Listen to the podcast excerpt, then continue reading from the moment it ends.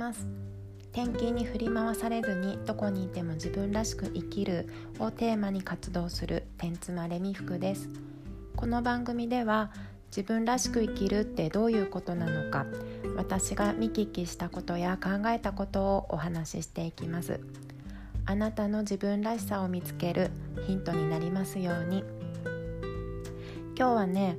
えっと、言葉にすること言語化っていうふうに言いますけどそれっていうのは問いを立てるということなんだよというお話をします。問いっていうのはまあ問題ですね、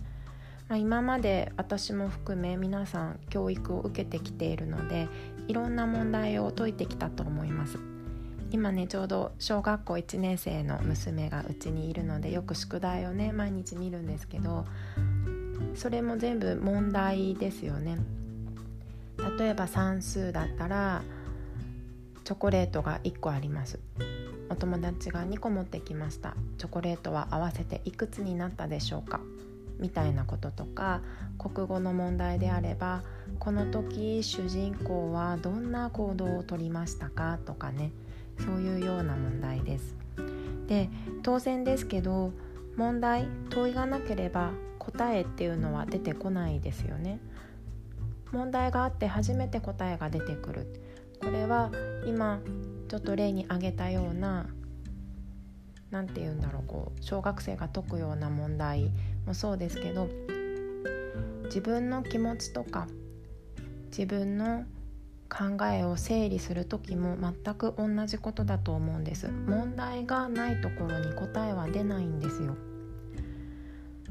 例えば、まあ、負の感情が出てきた時イライラするとかストレスがたまるなとかとっても悲しいなとかね。いう思いをもやもやもやもや自分の中でただそれを感情を感じているだけだと何の解決にもならなくって何が問題なのか何がストレスなのか何を嫌だと思っているのか自分はどうしたらこの気持ちを感じなくなるのか。そんなような問題を立てるとそこから初めて解決策っていうのが見えてくるように考えることができるようになるんです。で問題を立てるということは言葉にして説明をしなければいけないですよね。自分の気持ちはどういう気持ちなのかどういう考えなのか。なのでそれを言語化できるっていうのはとてもねあの自分の人生を自分らしく生きていく上で大事な能力だなというふうに思います。昨日ね私もちょっとイラッとすることがあったのでそれをちょっと紐解いて問題を問いを立ててみようかなと思いました。でちょっとさっきねノートにまとめてみたのでそれを説明してみますね昨日の夜我が家はちょっとお外でご飯を食べたんです。でいつも行かない初めて行く場所でちょっとお家から遠かったんですね。それで道がすっごい混んでたので到着するのが遅くなってしまって必然的に帰ってくる時間も遅くなってしまったんですよ。家に着いた時はもうすでに娘がいつも寝る時間だったんですね。だけどまだお風呂も入っていないという状況だったので急いで娘をお風呂に入れて早く寝かさなきゃいけないと。私はそういう風に感じてテキパキと動いていました。で私と娘が一緒にねお風呂に入って先に娘を出したんですよ。髪の毛ちゃんと拭いてパパに乾かしてもらっててねと。私は自分のことをやって後から上がるからっていう風に出したんですね。でいざ自分がお風呂から上がってみると全然何の準備も進んでないんです。娘はまあかろうじてねパジャマちょっと下着を着て髪の毛を拭きつつ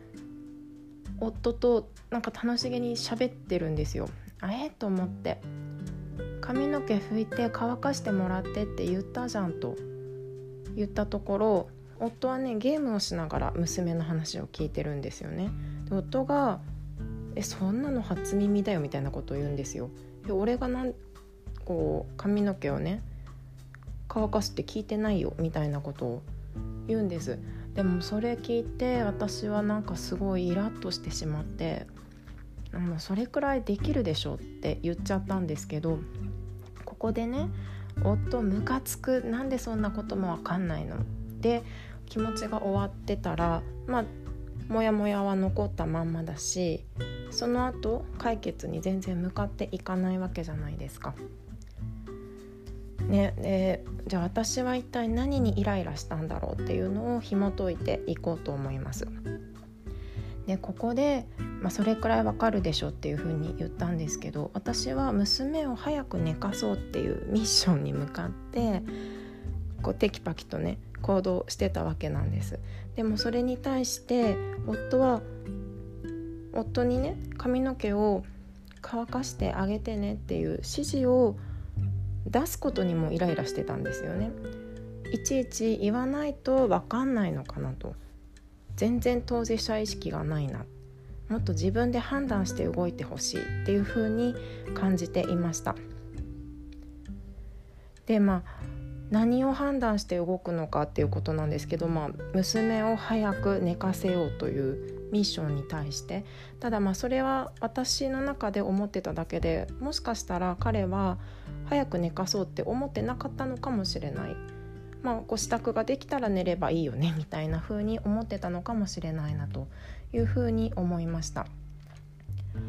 なのでまあ目標が一致していなかったことに残念な気持ちとかがっかりする気持ちがあったななんていう風に思いますね。うん、まあ大げさに言うと失望したみたいな感じなんですけど、まあ、その目標自体も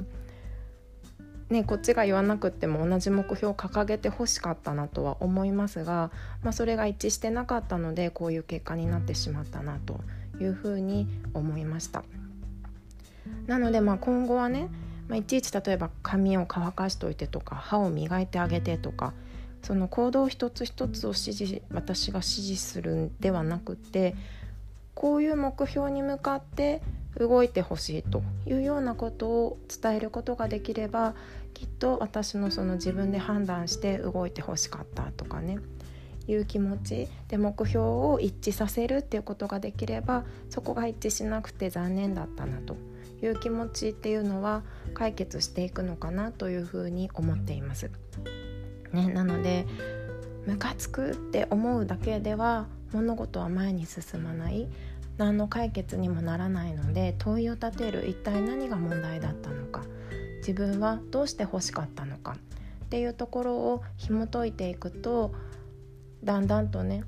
自分のストレス、まあ、それから相手のストレスもそうだと思うんですけどそういったところをなくしていけるのかな少なくしているのかななんていうふうに思います。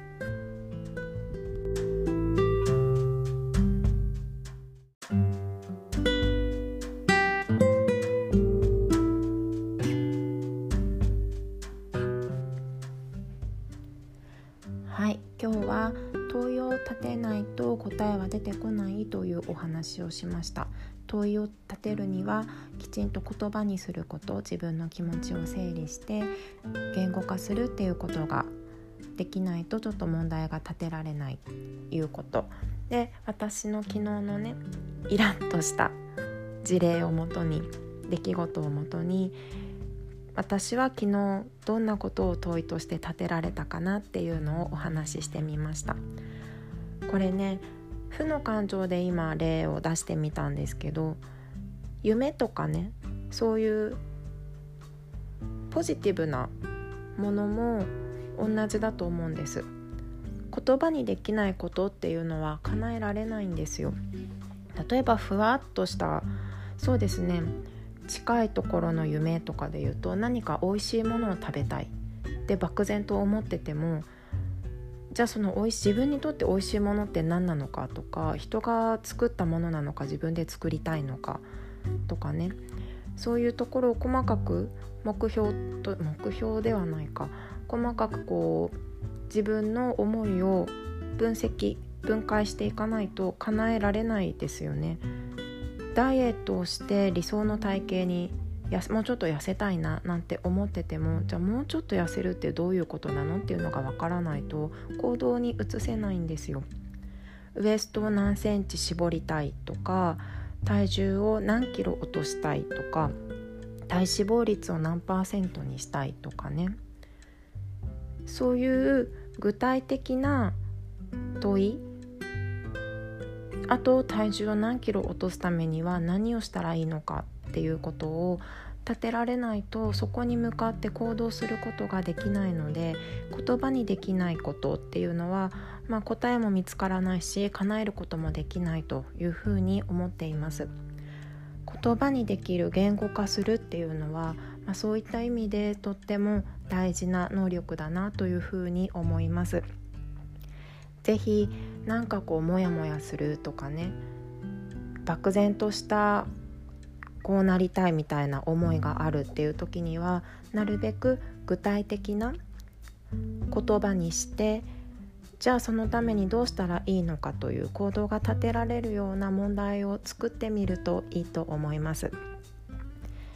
はいでは今日も自分らしくいきましょう。またね。